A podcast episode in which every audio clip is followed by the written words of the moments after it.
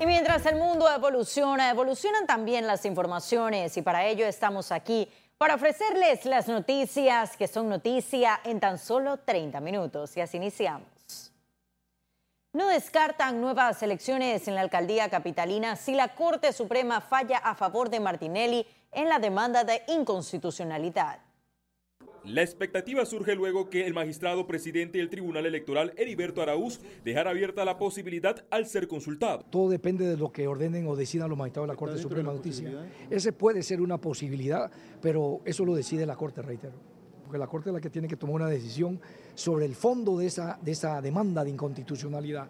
Así que no le puedo adelantar más criterio porque ya eso escapa del control del Tribunal Electoral. El fiscal electoral Eduardo Peñalosa, aunque no adelantó un criterio, indicó que sería algo inédito.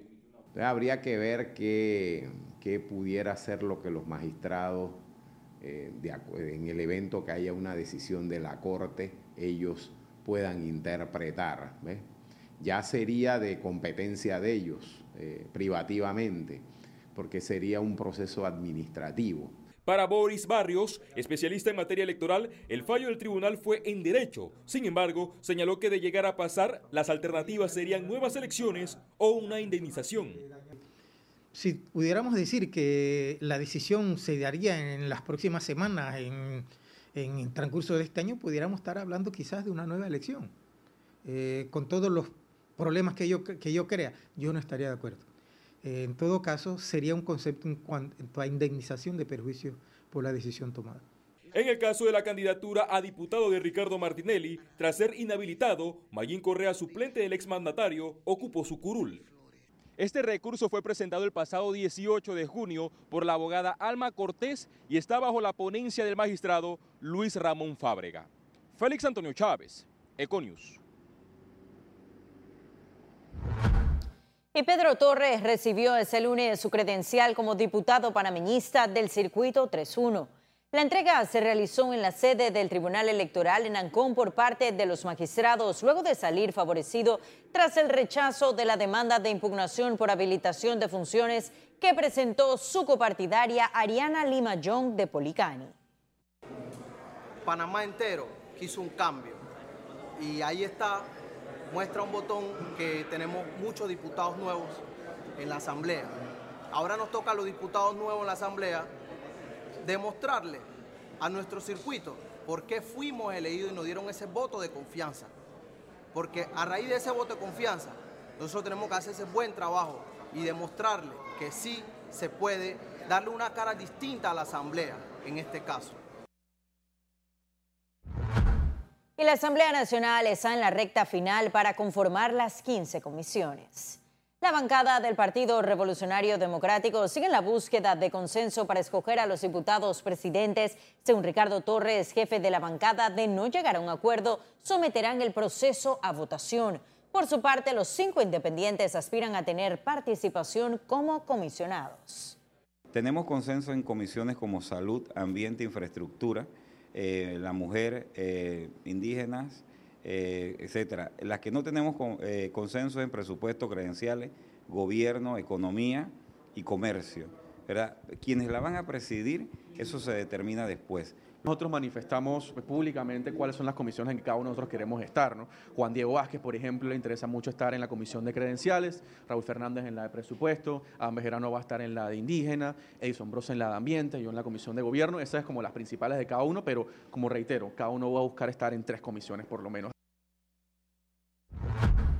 Y las víctimas de las presuntas intervenciones telefónicas en el gobierno de Ricardo Martinelli continúan rindiendo testimonio en el juicio. Este lunes fue el turno de Jaime Cucalón, amigo del expresidente. Cucalón reconoció correos electrónicos, señaló que en 2013, luego de una comunicación con Juan Carlos Navarro, entonces precandidato, donde escribía que le había hecho una donación por 10 mil dólares, al día siguiente recibió un mensaje de Martinelli en el que decía, no sabía que ahora eras PRD la defensa, por su parte, destacó procesos penales en contra del testigo para restarle credibilidad. Economía.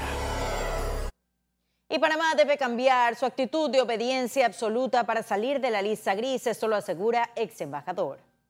Tras el ingreso de Panamá en la lista gris del Grupo de Acción Financiera Internacional, El ex diplomático de Panamá ante la Casa Blanca, Eloy Alfaro de Alba, señaló que lo primero que debe hacer el país es un análisis del proceso que ha realizado Panamá por cumplir con los estándares internacionales y tenerlo claro lo que se debe y lo que se puede hacer. Recordó que Panamá es un país soberano y no tiene que acatar todo lo que le pidan organismos internacionales y otros países.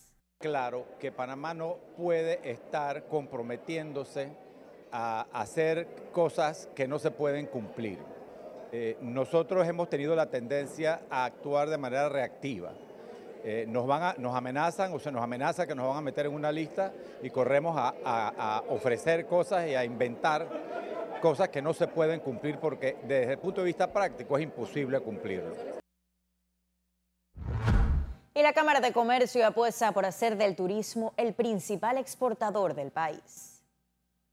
El presidente del gremio empresarial, Jorge Juan de la Guardia, señaló que las primeras iniciativas para promover el turismo en el país son activar rápidamente la campaña de promoción y potenciar a Panamá en mercados de alto poder adquisitivo como Estados Unidos. La Cámara recomienda aprovechar la temporada baja para promover los destinos del país. Principalmente activar rápidamente la campaña de turismo. Es una campaña que el hecho de que haya pasado las responsabilidades de esa campaña al Fondo de Turismo, pero el Fondo de Turismo no tenía los recursos, ha quedado estancada. Nosotros, hemos hablado de que debemos enfocarnos en los mercados de alto poder adquisitivo, eh, principalmente Estados Unidos, Canadá, etcétera. Creo que son mercados donde, donde podemos tratar de aprovechar que hay mucho apetito y, y son turistas con alto poder adquisitivo que hoy en día hacen turismo. El administrador de la UPSA se reunió con los funcionarios por reubicaciones.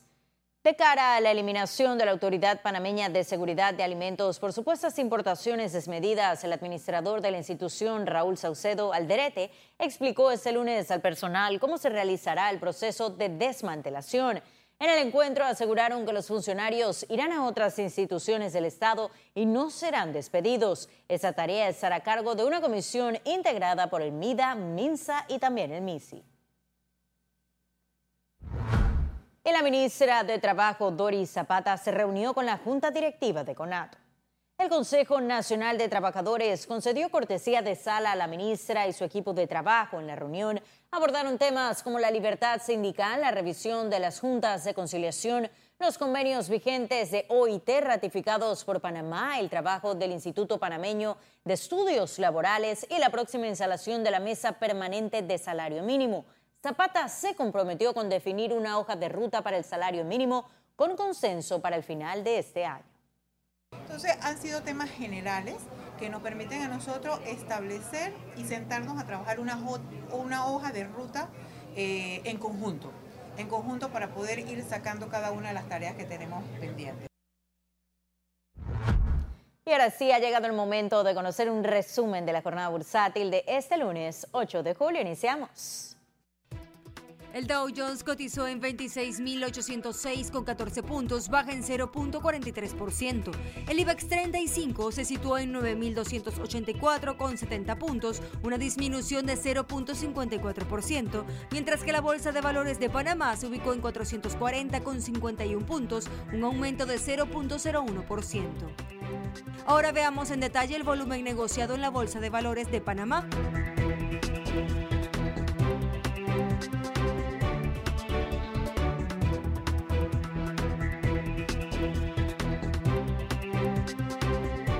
Total negociado 6.360.945 con 90 centavos.